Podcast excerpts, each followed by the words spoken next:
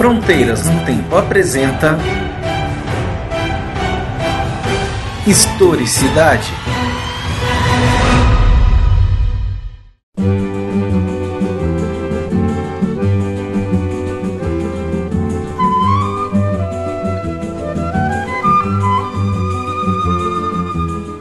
Olá, aqui quem fala é o CA e você está em mais um Fronteiras no Tempo Historicidade, o programa de entrevistas do podcast Fronteiras no Tempo. Tudo bem com vocês? Hoje nós vamos tratar de um tema extremamente interessante, que são as relações que nós estabelecemos entre a memória, a história e a cidade. Ou seja, como a gente estabelece os espaços da cidade ajudam a construir a memória. Esses espaços são históricos. Para tratar desse tema, nós vamos receber o Leandro Alonso. Leandro Alonso é mestre e graduado em História. E atualmente ele tem feito seu doutorado na área de planejamento e gestão do território na Universidade Federal do ABC. E o papo que vai rolar hoje aqui tem muito a ver, ou na verdade é o cerne da preocupação da pesquisa de doutorado dele. Né? Então o que ele está repensando aí essa questão de como que a história e a memória, o espaço, o planejamento urbano, gestão do território, como essas coisas se entrelaçam. Então convido você aí para esse papo, nos acompanhar. Bora para o episódio. Leandro, prazer recebê-lo aqui. Muito obrigado por ter aceitado o nosso convite. E esse tema, história e cidade, que nós vamos conversar hoje, é um tema que envolve a todos nós. Né? Provavelmente no Brasil, depois dos anos 70 do século XX, passamos a ser uma cidade urbana. Mas vamos começar do princípio, né? Vamos começar de um tema que é importante ao historiador, que é a questão da memória. Né? Vamos tentar aí conversar um pouco sobre isso. O... Bem, falando de, falando de memória, é, eu penso primeiro, antes de falar de memória, falar de esquecimento, de cidade, de história, pensar que uma das preocupações que a gente deve ter em, em se tratando de pesquisa em história é justamente pensar na funcionalidade do trabalho que o historiador produz. Né? Onde que eu insiro esse trabalho dentro da sociedade e, por consequência, atendendo às demandas que vem crescendo. É, falar em memória diz respeito a pensar nos elementos que causam lembrança dentro do processo histórico, né? uhum. que não tão, estão relacionados à história, mas que não necessariamente serão geradoras da história. Né? Ela, a memória é, uma, é um elemento que está presente no passado, mas que precisa ser resgatado. Daí a necessidade de se pensar a função da memória no cotidiano em que o historiador está inserido para ele poder resgatar esses elementos. Então, a, a, memória ela é um elemento fundamental na medida em que eu também faço um contraponto com a questão do esquecimento.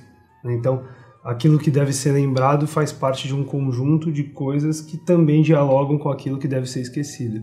E talvez eu falo né, que a, o esquecimento é mais importante do que a memória.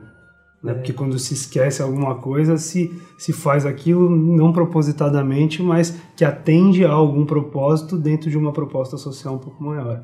E aí talvez onde entra o nosso trabalho, né, de fazer o que foi esquecido ser relembrado, né? Sim, sim. Ou reforçar o esquecimento, né? porque é necessário dentro do desenvolvimento do processo histórico deixar determinadas figuras de lado, espaços, territórios, para poder ou reconstruir outros ou sobrepor outros espaços dentro daquele que foi esquecido. Então o esquecimento, por ele estar tá fluido né, no meio do processo histórico, a gente acaba perdendo as dimensões.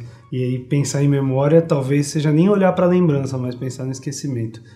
Creio eu que o eixo seja um pouco mais centrado nessa questão. Poxa, isso é interessante, né? Isso tem tudo a ver com o espaço urbano, né? Que o espaço urbano é um espaço que se modifica, né? As construções, os espaços, os territórios dentro da cidade, que não são só territórios físicos, mas são eminentemente territórios sociais.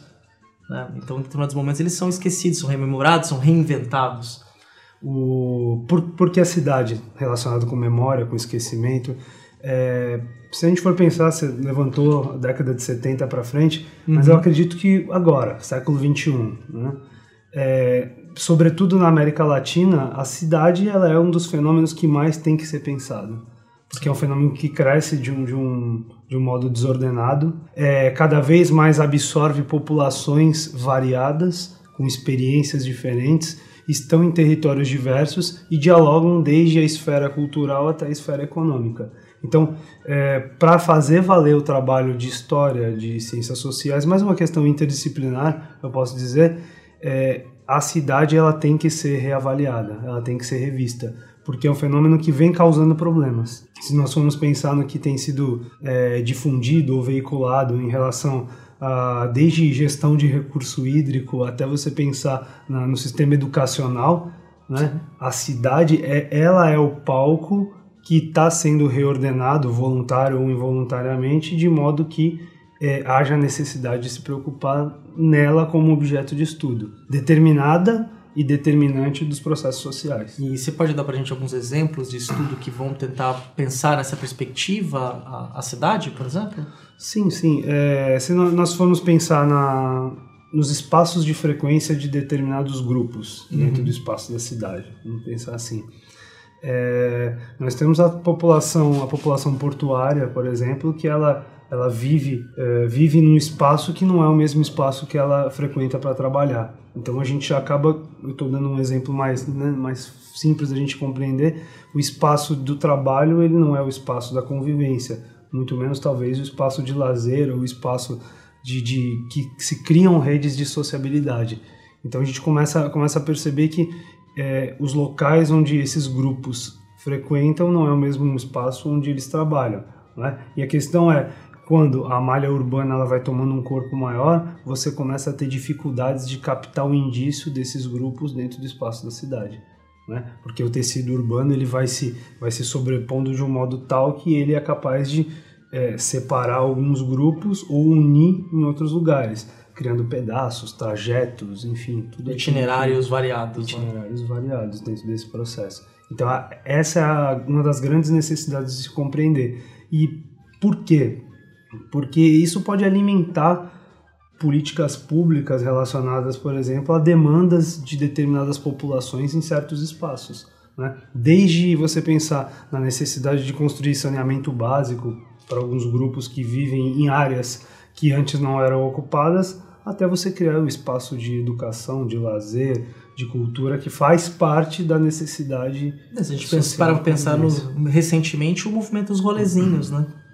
Sim. Foi reivindicação de um espaço cultural, uma grande capital. Até o prefeito de São Paulo, Vandade, atendeu, criou polos ali de cultura, onde esses jovens pudessem se expressar em suas comunidades. Mas foi uma das, pelo menos inicialmente, o movimento foi uma expressão por esse tipo de coisa. Você falando me levou a pensar Sim. nesse exemplo dos rolezinhos, né?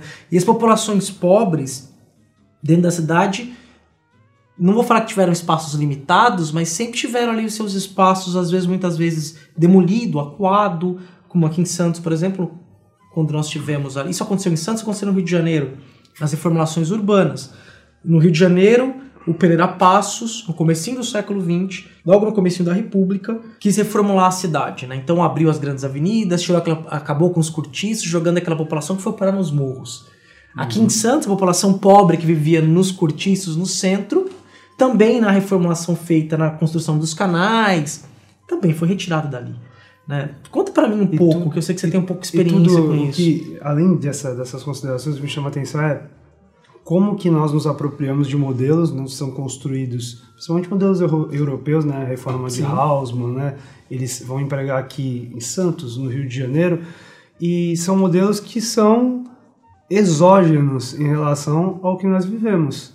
Ou seja, eu não consigo enxergar hoje um, uma proposta de se tentar não fazer uma cidade, porque cidades planejadas a gente sabe que tem, mas de tentar retomar essa cidade, reestabelecer, reestruturar com um modelo local.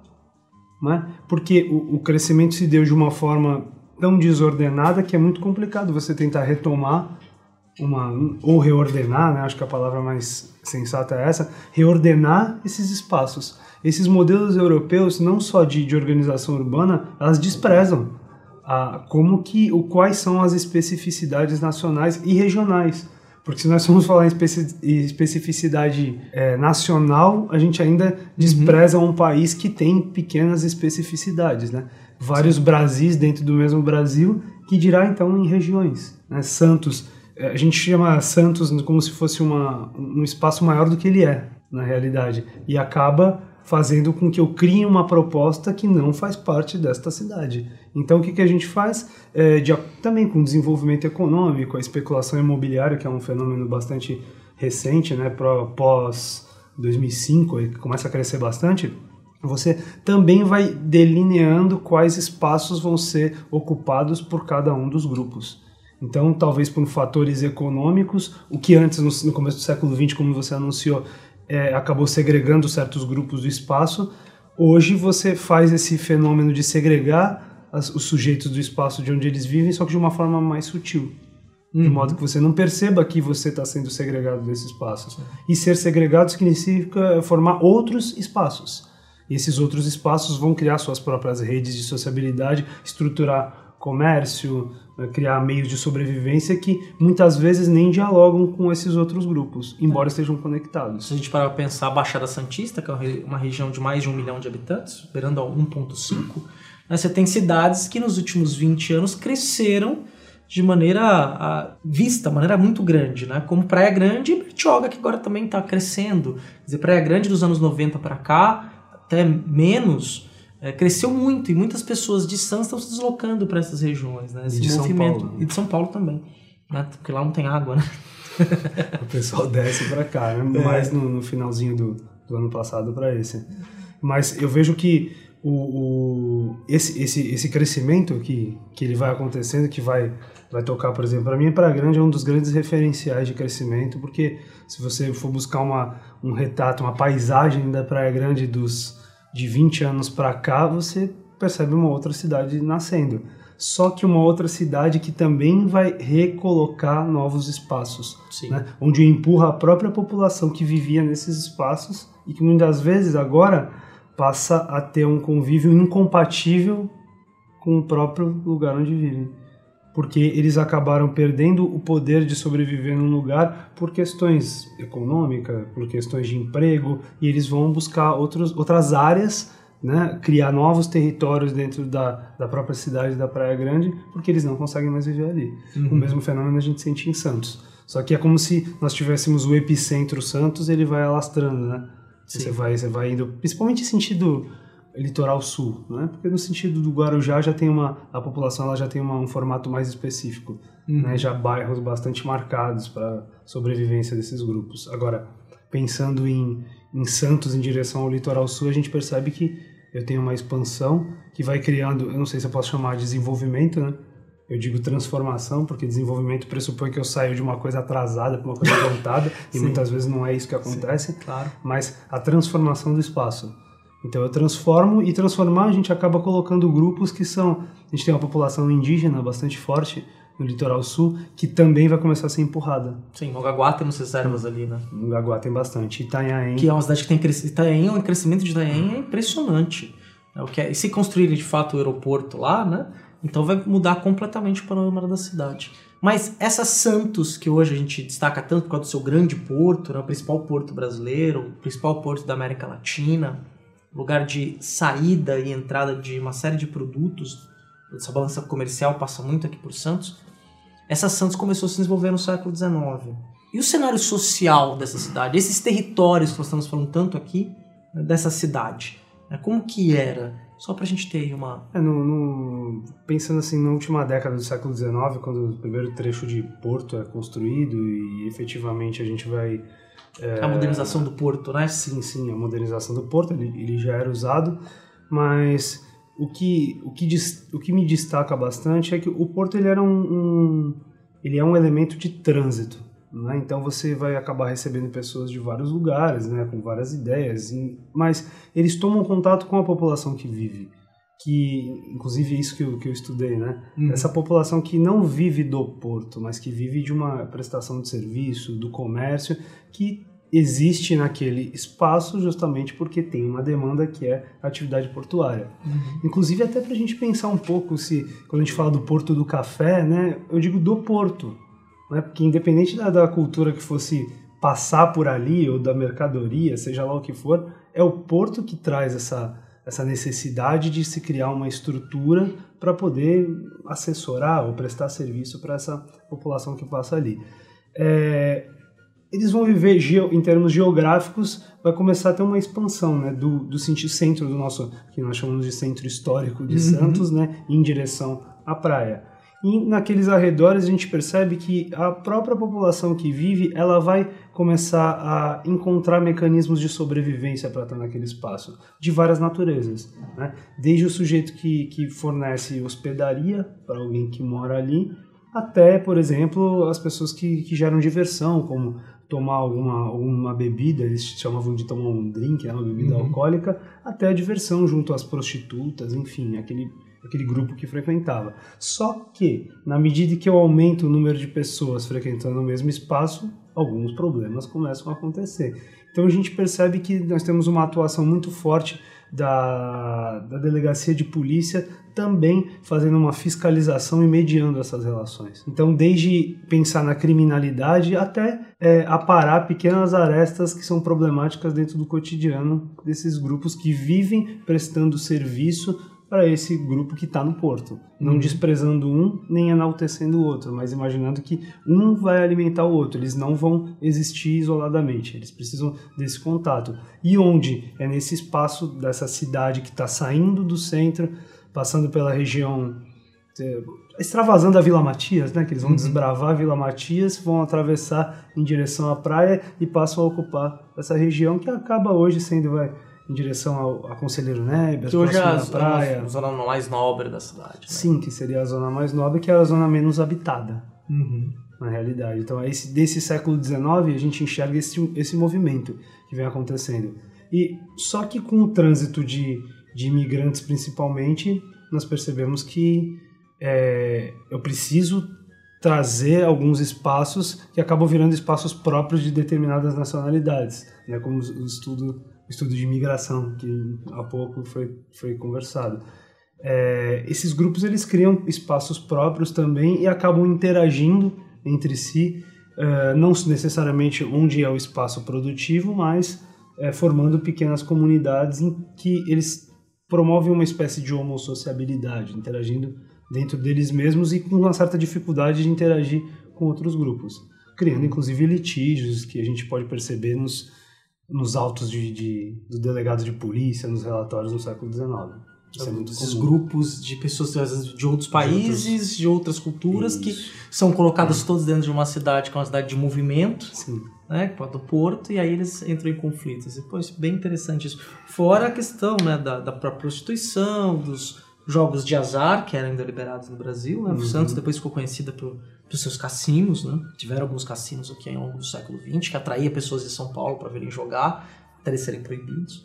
Nós temos um caso, uma professora muito famosa que disse que gostava muito de vir a Santos, que é a arqueóloga Ned Guidon, que numa entrevista disse para nós que ela gostava muito de, de vir a Santos jogar nos cassinos, né? Já é mais um outro período. Mas eu tô pensando também, além disso, né, que temos aí, você falou que estudou a questão aí do dos, das pessoas que estavam oferecendo os serviços, que de certa forma tinham essa relação com o porto, mas não era direto ao porto, não era serviço para o porto, não era abastecimento de navio, ou com carga e descarga nos trapiches, depois nas docas, nada disso, mas era essa população.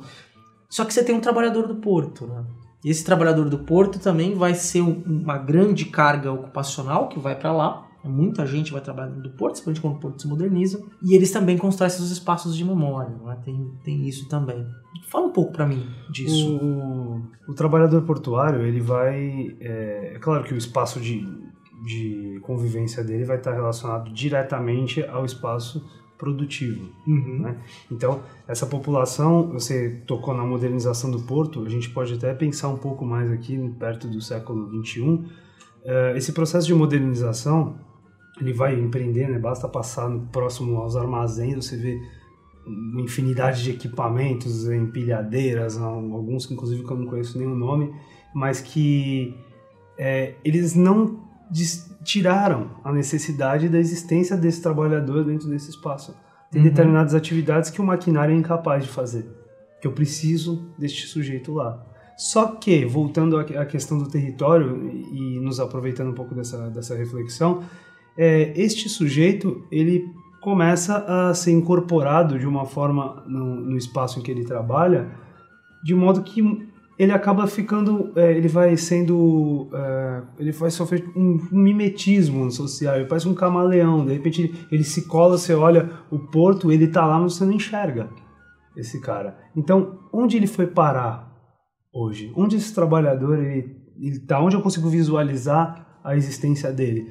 Antes nós tínhamos lá a região da, onde ainda é frequentada, a região da Santa, onde o pessoal é, se reunia, a parede onde eles pegavam a senha para poder trabalhar, eles têm é, os bares que, que ficam ali próximos, né? até o que eles chamavam da zona de baixo meretrício, em que eles frequentavam, muitas vezes como espaço de sociabilidade, não por causa do, do propósito final da zona uhum. de baixo meretrício, mas é, hoje você começa a perceber que o desenvolvimento desse espaço da cidade acaba é, camuflando a presença desses trabalhadores no meio do caminho. Ou seja, a questão que para mim é, tá, é latente, se levanta, é qual território que esse, esse trabalhador está ocupando hoje. Não dentro do espaço de produção, que a gente sabe uhum. onde ele está, mas saindo de lá onde ele está. Né? Que bairros esses caras frequentam, onde eles moram. Né? Nós temos na Zona Noroeste lá o conjunto dos estivadores, né? Uhum. criado para abrigar a população que vinha trabalhar no porto. Mas e, e hoje? Quais são os espaços de lazer? Será que ele está vinculado mesmo à, à produção, ao mundo do trabalho, ou está vinculado a uma regionalidade que não é Santos, como, por exemplo, reviver o interior da Bahia, ou reviver o lugar de onde eles saíram, ou pensar naquela, naquele aquele convívio familiar que ele tinha numa região que não é a que ele vive hoje? Será que esses são espaços de convívio dele, são resistências da, da permanência desse trabalhador estivador em Santos ou ele foi empurrado aos poucos junto com esse processo de modernização da cidade? E nisso se tornou esquecido, não é? Nisso ele foi esquecido. O, um dos, dos elementos centrais é a, é a, estátua do estivador, né, que eu gosto de falar bastante dela. É muito grande, né, que fica na, na avenida perimetral, que contorna e, o estuário do isso. porto, né? A construção dessa, dessa estátua, a inauguração, ela foi da, da, de 1996, aproximadamente disso. Foi encomendada, foi uma obra encomendada por artistas. O Vitor D'Alessio foi um dos que elaborou essa estátua, renomado artista plástico. E eles fizeram, eles tentaram construir uma memória desse estivador, né? Fazendo-se, a gente lembrar um pouco da, da estátua, a gente tem uma, uma cena do, da sacaria, o estivador sem blusa, com a sacaria na cabeça, uhum. carrega, fazendo o seu trabalho braçal do porto. Sacaria, é, no caso, o saco de café, né? Sacos de café. A cena clássica, né, de é. se carregando, daquelas os, os estivadores enfileirados, carregando aquele saco na cabeça. Fizeram uma, retrataram ali, lá para a década de, de 1910 e 20, que eles conseguiram pegar um tipo do que seria o trabalho do estivador. E eles materializaram aquilo numa obra de, de aço que foi criada para durar pelo menos uns 50 anos, portanto foi para ter uma memória duradoura, de certa uhum. forma. Um monumento, né? Um monumento. E foi escolhido um espaço específico para que essa estátua pudesse passar. Né? Então eles foram lá, colocaram essa estátua no espaço, em frente ali os, os terminais é, que ficam próximos ao prédio de hoje do Banco do Brasil, ali no centro da cidade, um pouquinho mais para trás. E nós percebemos o seguinte: essa, essa estátua foi colocada, houve uma mobilização tra dos trabalhadores para eles prepararem esse espaço, um espaço que havia sido abandonado. Eles, eles capinaram a região, é, houve uma inauguração com discurso dos sindicatos, com discurso da prefeitura, algumas empresas que trabalham no porto também fizeram parte do evento. Então, houve toda uma mobilização na cidade para que essa, essa memória fosse materializada através de um monumento, uhum. né? construindo talvez um patrimônio, aí a gente pode discutir isso um pouco mais para frente. né? E aí, quando constrói essa, essa estátua, ela é inaugurada em 1996 e ela simplesmente é colocada num espaço onde ninguém mais dialoga com ela. Então passam aí aproximadamente 11 anos, lá para 2006, 2007, exatamente, os, os jornais começam a discutir e a estátua do trabalhador portuário, onde é que ela está? Então ela já estava, tem algumas imagens, alguns acervos fotográficos, principalmente reportagem de jornal, uhum. que a gente percebe a estátua coberta por mato, completamente descuidada. Totalmente abandonada. Abandonada. Então, a criação desse espaço da memória para se lembrar o estivador foi feita a revelia da própria população trabalhadora não do houve, porto. Não houve uma identidade, houve uma subjetivação não. deste objeto como, ah, isto me representa. Exatamente. o trabalhador ele olha aquela imagem e ele não se vê naquela imagem. Ou seja, é como se eu visse uma, uma estátua que não tem alma, né? Porque um monumento tem que ter uma alma, tem que ter uma memória, tem que ter uma identidade. Ele não tem. E essa estátua foi deslocada de lugar depois disso? Foi deslocada. Então, por conta disso, ela foi deslocada. No trânsito da, da estátua, quebrou um pedaço dela. Eles tiveram que reformar e eles colocaram na Avenida Perimetral para uhum. tentar vi dar visibilidade para ela. Porque ela é grande, ela Sim. tem mais de 5 metros de altura, né? Sim. Ela é gigantesca. E não, não colou. Tem um radar perto, você tem que diminuir. Você é obrigado, é. Você é tem obrigado a diminuir para olhar para ela. E, e onde que fica essa, essa memória desse trabalho? Então fica claro para a gente que esses espaços de memória que são construídos, eles são feitos muitas vezes para cumprir, quem sabe, um, um protocolo, uma burocracia necessária, mnemônica, né? Uhum. E que na, na, realidade é feita completamente externa ao sujeito que está sendo lembrado. Ou talvez a identidade dele seja reconfigurada no espaço da cidade, diluída talvez em outros lugares, e que não foi captado pelo processo de territorialização desse, desse é, indivíduo. É. Então, um estivador sem camisa, carregando uma saca nas costas, acho que não é o trabalho do porto hoje em dia, né? Ninguém está sem equipamento de proteção dentro do porto, por exemplo. Por exemplo, não é como funciona. Assim como esse espaço, muitos outros. Sim. Eles são reavaliados. Eu penso muito, eu sou um, eu, eu sou um crítico do espaço do Centro Histórico de Santos, né? Eu, eu acredito que os projetos que são desenvolvidos são bastante interessantes né, em termos arquitetônicos, físicos. Eles realmente tentam uh, resgatar uma memória do, do, passado da cidade de Santos, mas não, é, caberia uma investigação etnográfica, uma história oral, para a gente entender como que a população que frequenta aquele espaço, como ela enxerga aquilo. Né? Eu cheguei a, a, ser estagiário da Fundação Arquivo e Memória de Santos quando ela era na Casa da Frontaria Azulejada Sim. e me passava claramente a sensação, além de conversar com outras pessoas da região, de que aquilo ali não era o espaço da memória, aquilo era o espaço do trabalho. Ser espaço do trabalho significa que eu não estou destinando nenhuma outra lembrança a não ser algo que me serve como atividade produtiva. Eu não tenho uma identidade. Quando eu olho aquilo, eu não vejo história, eu não vejo passado. O que eu estou vendo é um lugar que ele é antigo, do ponto de vista da palavra que as próprias pessoas usam quando frequentam aquele lugar, uhum. e que eles vão embora e não tem uma, uma conexão, uma relação, eu posso dizer, orgânica com o passado que está tá permeando aquele, aquele cotidiano. Embora nós saibamos que aquilo funciona. Só que eu não posso construir um espaço que só eu, que sou historiador, entendo que ele está ali para isso. Ele não pode. Daí se esvazia o sentido de se pensar a história num contexto como o século XXI que as relações são cada vez mais fluidas, que o, o passado ele tem cada vez menos significado para as gerações futuras, né? E, e que não, você não tem identidade com esses espaços do passado, a não ser um, sei lá, um diletantismo intelectual ou quem sabe uma uma memória que está presente numa coisa mais familiar, como a lembrança de uma pessoa querida que frequentava determinado espaço, talvez isso seja confundido com a história. E aí a gente acaba perdendo a legitimidade de uma ciência tão importante nos dias de hoje. Leandro, eu tô aqui, minha cabeça está a mil por hora refletindo sobre tudo isso que você falou para mim, para o nosso telespectador. Olha, muito obrigado.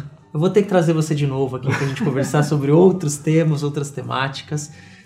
Agradeço muito mesmo, foi muito rico. Estou até emocionado pela qualidade dessa conversa que nós tivemos aqui.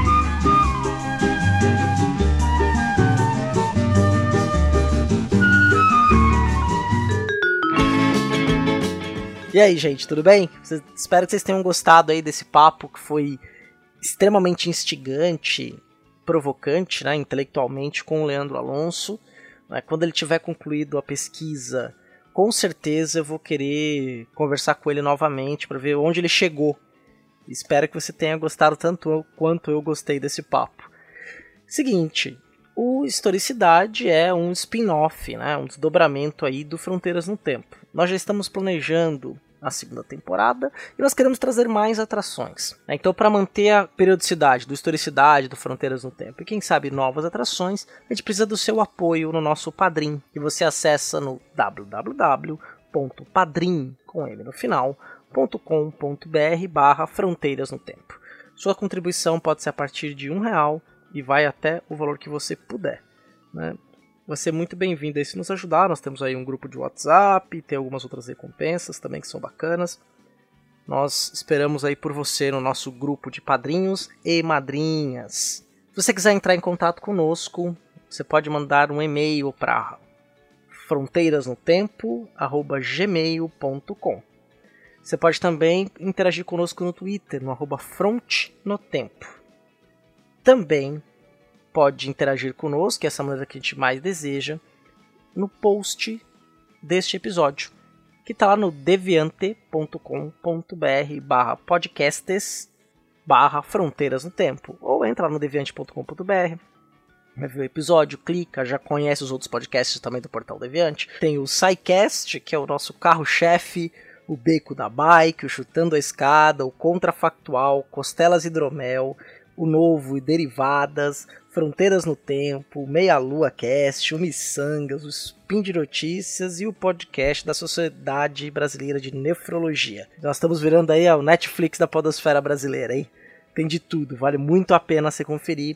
Você também pode interagir conosco pelo WhatsApp, que é no 13 99204 0533. Vou repetir: 13 99204 0533 manda mensagem de voz, de texto, interage com a gente, comenta, sugere temas, manda mensagem de voz que eles tocam no Fronteiras no Tempo, que sai em breve, né? Sempre estamos aí com um podcast quinzenal aí praticamente, né? Com outro atraso, mas a gente vai já se acertou para regular tudo direitinho.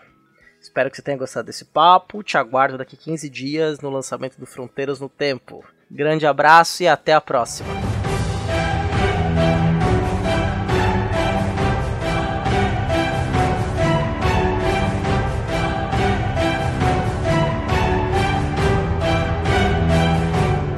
Você ouviu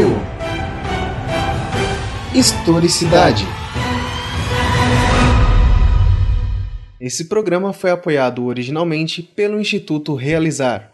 Edição Talkencast. Edições e produções de podcast.